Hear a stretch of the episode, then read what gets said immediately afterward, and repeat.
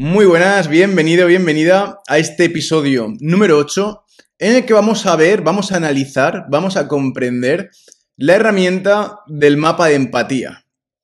Este mapa de empatía es una herramienta que se emplea para definir de forma precisa y para conocer de forma muy detallada a nuestro cliente ideal. En lugar de quedarnos con lo que sería el segmento de mercado, que haría alusión a ese grupo de gente uniforme de cierta edad, cierta condición sociodemográfica, lo que hacemos es tratar de profundizar dentro de ese segmento de mercado que incluye un montón de gente, tratar de ver cómo son las personas que están dentro. Es decir, dejar de lado el número para tratar de ver de forma precisa lo que hay dentro, la condición humana de esos números que se encuentran dentro de ese segmento de mercado. Esto es fundamental a la hora de poder crear propuestas de valor que sean realmente atractivas. Esto es fundamental a la hora de desarrollar nuestros textos en los anuncios en la página web y es fundamental a la hora de comunicarnos con ellos. Conocer a nuestro cliente ideal nos va a ayudar en absolutamente todas las áreas que componen nuestro negocio, desde la atracción, la conversión, hasta el servicio de entrega y, por supuesto, la postventa. ¿Vale? Porque conoceremos precisamente qué problemas tiene, a qué se está enfrentando, qué le condiciona en su entorno y absolutamente todo. Entonces, teniendo en cuenta que hemos de conocer a este cliente más allá de quedarnos simplemente con el segmento de mercado, vamos a analizar esta herramienta. Esta herramienta, como comento, se basa en poner al cliente en el centro y a partir de ahí analizar todo lo que sucede alrededor de ella.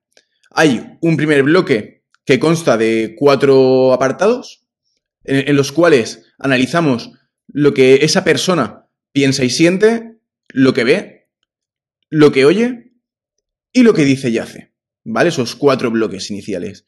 Y luego una parte inferior en la que extraemos aquellos dolores, aquellos problemas, llamémoslo así, que esa persona tiene, aquellos trabajos que está realizando, lo que se está enfrentando a nivel negativo, esa persona que no le gustaría enfrentarse, y por otra parte, lo que desea conseguir, las aspiraciones que tiene, lo que le da alegría a esa persona, lo que le, gustaría tener y no tiene a día de hoy. Entonces, tendría estos seis bloques. En primer lugar, los cuatro bloques alrededor de lo que supone el entorno de esa persona y luego a nivel de, resumen o de extracción de sus propias actitudes, los miedos o dolores y por otra parte las aspiraciones u objetivos. En el primer bloque lo que tenemos que rellenar son las cosas que nuestro buyer persona piensa y siente. Vamos a suponer que hacemos nutrición para la pérdida de peso. Vale, pues esa persona, ¿qué piensa y qué siente? Pues a lo mejor piensa que está destinada a ser obesa, que el metabolismo es el que es y no puede cambiarlo, siente tristeza por estar así, pero a su vez siente dejadez. ¿Vale? Yo, yo me siento, bueno, no me siento bien, pero tampoco quiero cambiar la situación, por ejemplo. O puede, o sentir todo lo contrario, ha llegado a un punto límite y siento que es el momento de dar el cambio ahora. ¿Vale? Todo dependerá del segmento de mercado que estemos analizando. ¿Vale? Pero hemos de ser capaces de meternos en el papel de esa persona y en ver lo que haría. ¿Vale? Lo que piensa, lo que piensa y lo que siente esa persona. En el caso de que no seamos muy creativos y no tengamos demasiada originalidad a la hora de rellenar esto, lo ideal es que lo hagamos con una persona. Una persona que se ponga en el rol de nuestro potencial paciente y decirle, mira, tú a partir de ahora, durante los próximos 15 minutos que vamos a hacer esto, te vas a llamar Marisa, tienes 47 años, vives en tal sitio y tu situación a nivel de entorno es esta. Trabajas en X sitio, etcétera, etcétera. Y a partir de ahí comienza el roleplaying. Esto puede parecer una gilipollez y puede parecer que no nos lleva a ninguna parte. Pero todo el mundo que lo ha aplicado, yo mismo cuando lo aplico y mis alumnos cuando lo aplican, se dan cuenta de, joder, lo que son capaces de conocer a su cliente ideal tras haber hecho este roleplaying o tras haber analizado esta herramienta por su propio pie. Así que te animo de verdad a que te lo tomes en serio, aunque te pueda parecer ahora mismo que esto es un absurdo y que no te va a ayudar en nada. Vas a ver cómo cuando acabes de rellenar todo esto, tendrás muchísima información. Entonces, en primer lugar, ¿qué piensa y qué siente esa persona? A nivel interno suyo, ¿qué se dice a sí misma? ¿Vale? Esto es fundamental tenerlo en cuenta. Si nosotros sabemos lo que esa persona siente y piensa, va a ser muy fácil comunicarnos con ellos. Porque tú luego le pones un anuncio oye, ¿sientes que por más dietas que hagas, estás condenada o condenado a seguir pesando más de la cuenta? Coño, yo siento eso.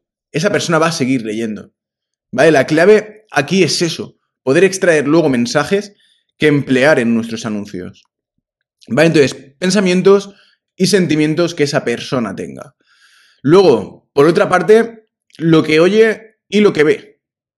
¿Vale? Aquí, por lo general, se nos suelen cruzar bastante. Es que yo no sé qué oye y yo no sé qué es lo que ve.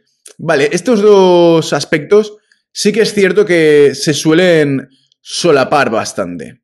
¿Vale? Digamos que lo que oye es lo que, bueno, percibe del entorno, ¿vale? Que la gente comenta. Y lo que ve es lo que finalmente la, la gente de su entorno termina haciendo. ¿Vale? Digamos que uno es más tipo rumores, habladurías, mientras que el otro es la parte más tangible de lo que ve realmente que se hace.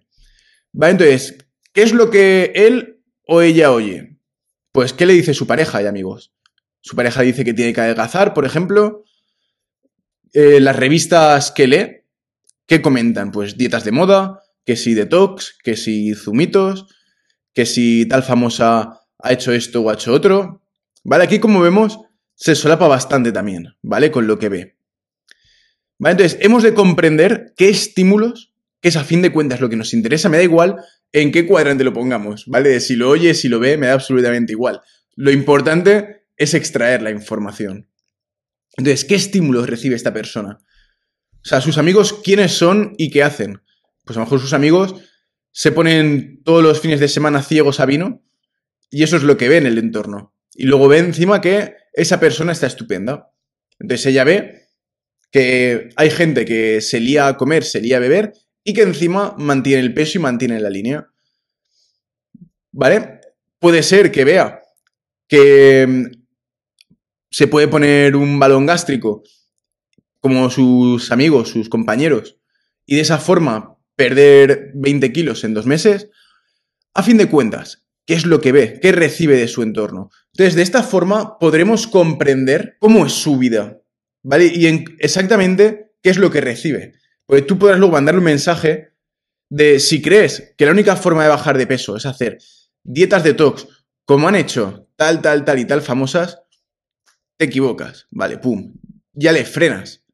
Porque estás hablándole en su idioma, estás hablándole de lo que esa persona realmente está viviendo, de lo que esa persona realmente está expuesta.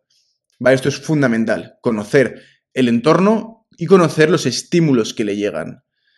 Y luego, finalmente, ¿qué es lo que dice y qué es lo que hace? A lo mejor dice que está a dieta y luego lo que hace es liarse a comer los fines de semana en restaurantes de comida rápida. Podría ser una de las opciones. La actitud en público puede ser una, mientras que la actitud en privado sea otra.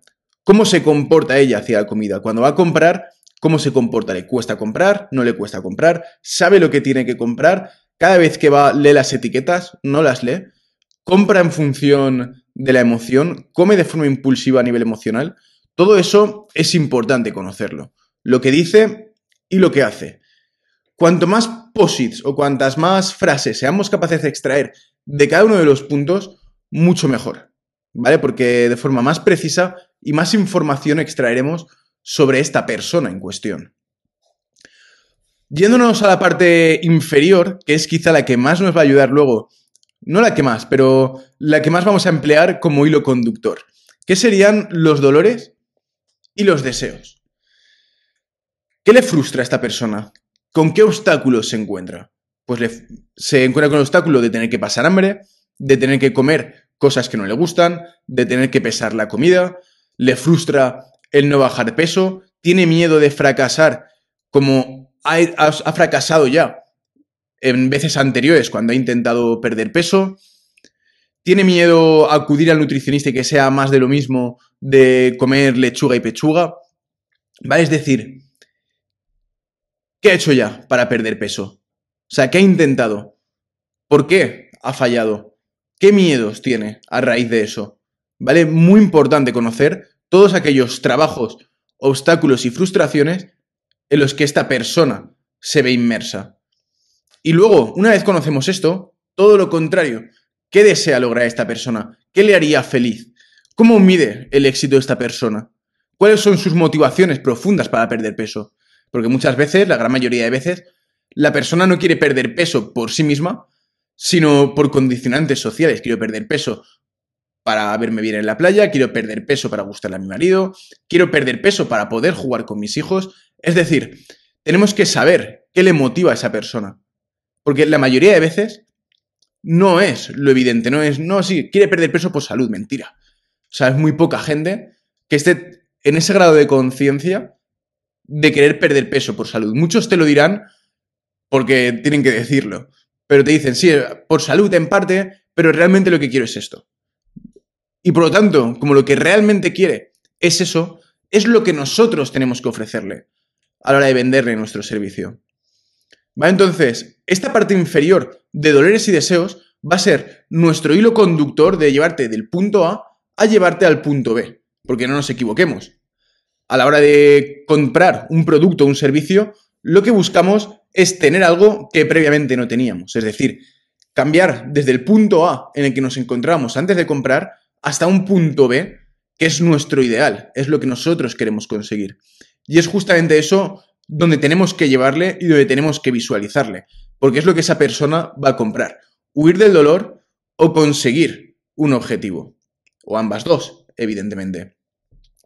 Entonces, de esta forma tendremos un montón de información sobre nuestro cliente ideal que podremos plasmar en absolutamente todos los puntos de contacto entre nuestra clínica, nuestra empresa y ese cliente ideal, ese paciente ideal, conociendo todo su entorno, qué tal sucede, todas las frustraciones que, a las que se enfrenta y todos los deseos, todos los objetivos que tiene por delante. Espero que este episodio te haya gustado, te haya sido útil. Si es así, agradezco como siempre tus comentarios, tus valoraciones positivas y por supuesto cualquier feedback que me puedas dar será bien recibido, será bienvenido y será muy agradecido. Sin más, nos vemos en el próximo episodio.